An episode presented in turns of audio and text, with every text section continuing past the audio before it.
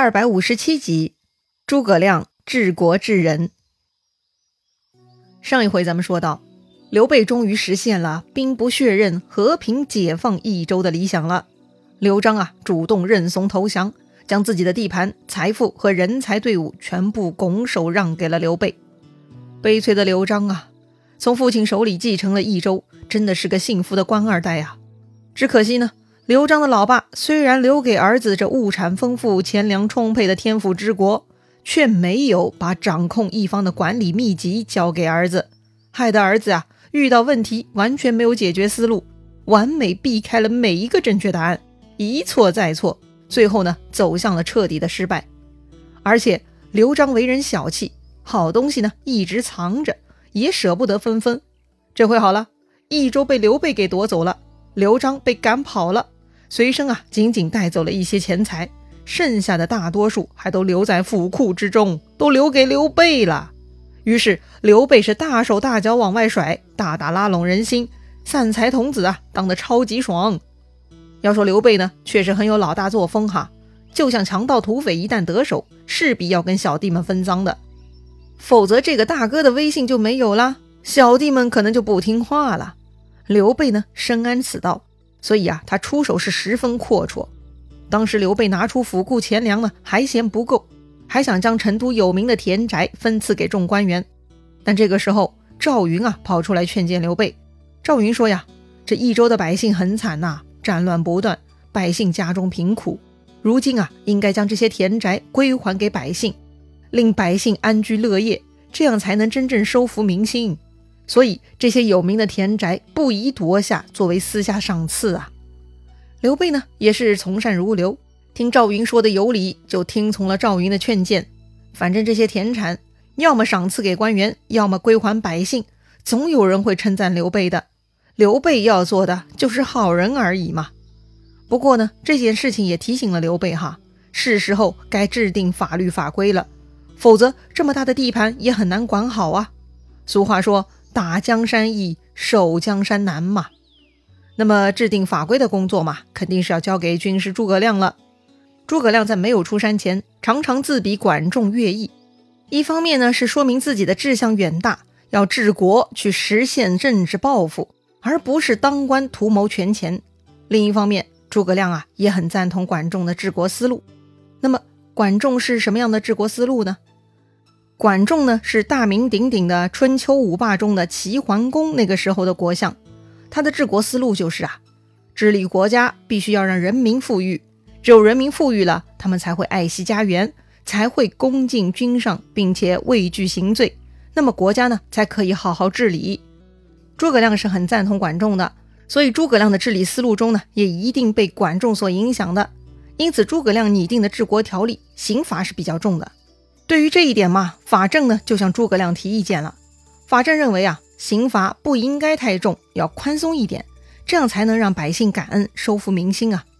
法正呢特地引用了汉高祖刘邦约法三章的典故来说明自己这个观点。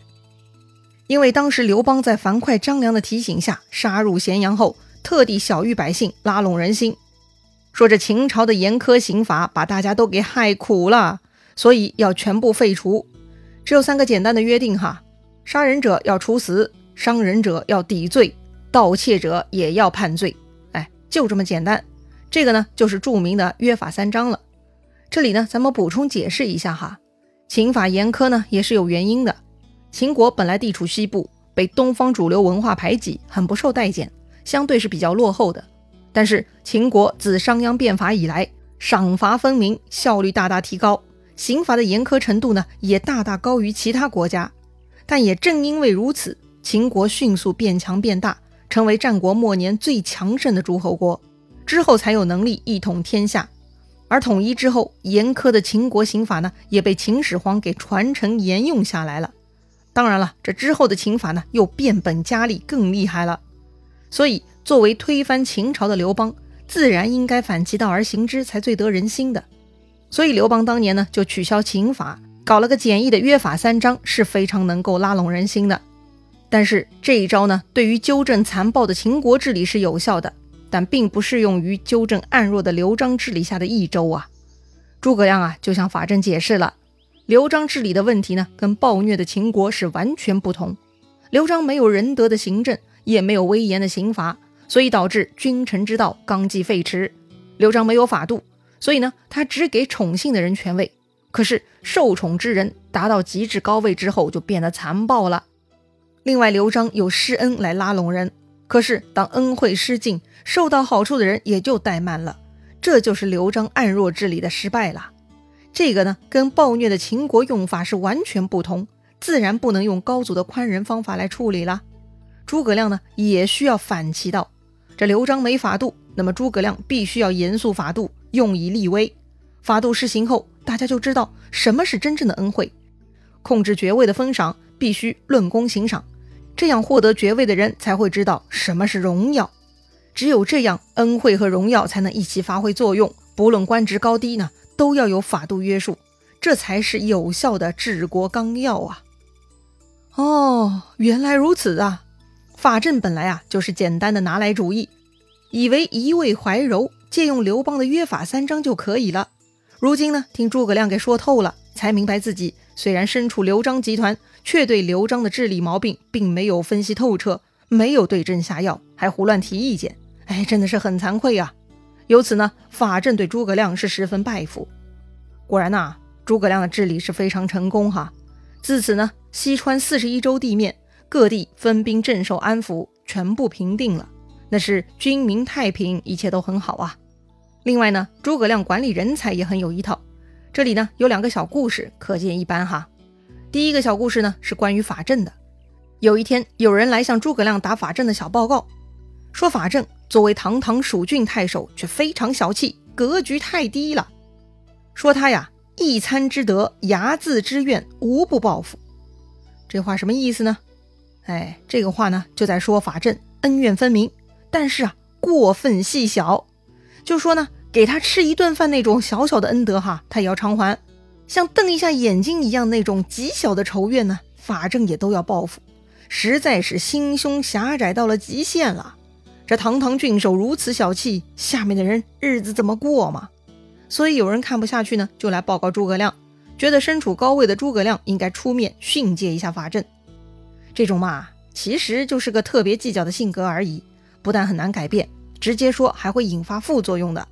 诸葛亮自然很明白喽，江山易改，本性难移，怎么能通过训斥而试图改变呢？诸葛亮呢，就对来人说了。说这个法阵对主公刘备入川成就大业是有非常大的功劳，那是非常了不起的。如今呢，却要约束他的个性而令他不顺心，这样做不合适啊。所以诸葛亮表示啊，此事他不过问啊，随便法阵潇洒。但是呢，事后法正得知此事，反而觉得惭愧而收敛了很多。所以啊，领导者需要用一定的影响力，而不是利用职权去改变一些不合适的行为。诸葛亮这样以退为进，未尝不是好方法呀。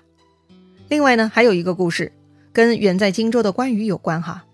关羽呢，虽然守卫在荆州，但也一直很关心西川的动向。得知大哥拿下益州，关羽自然也很高兴。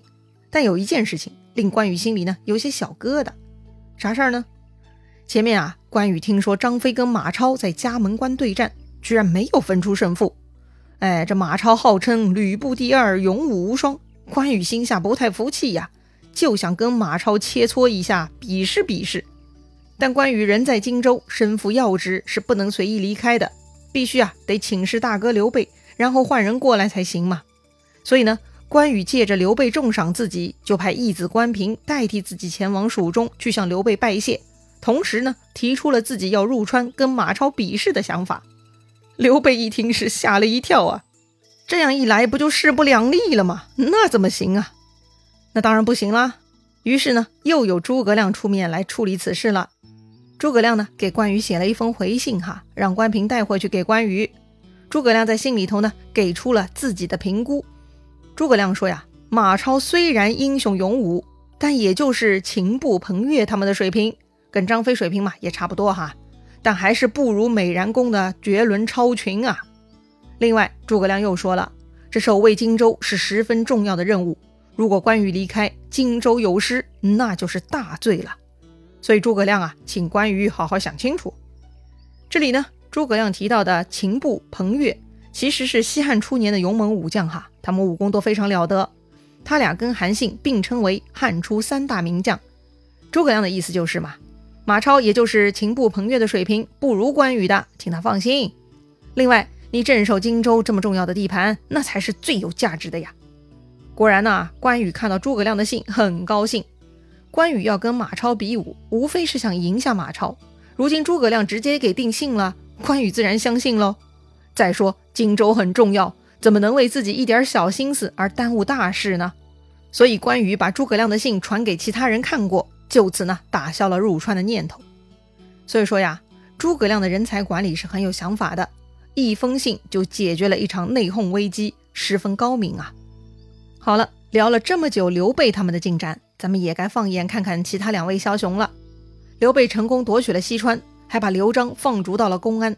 此事最先得到消息的就是东吴了。孙权呐，想想就生气。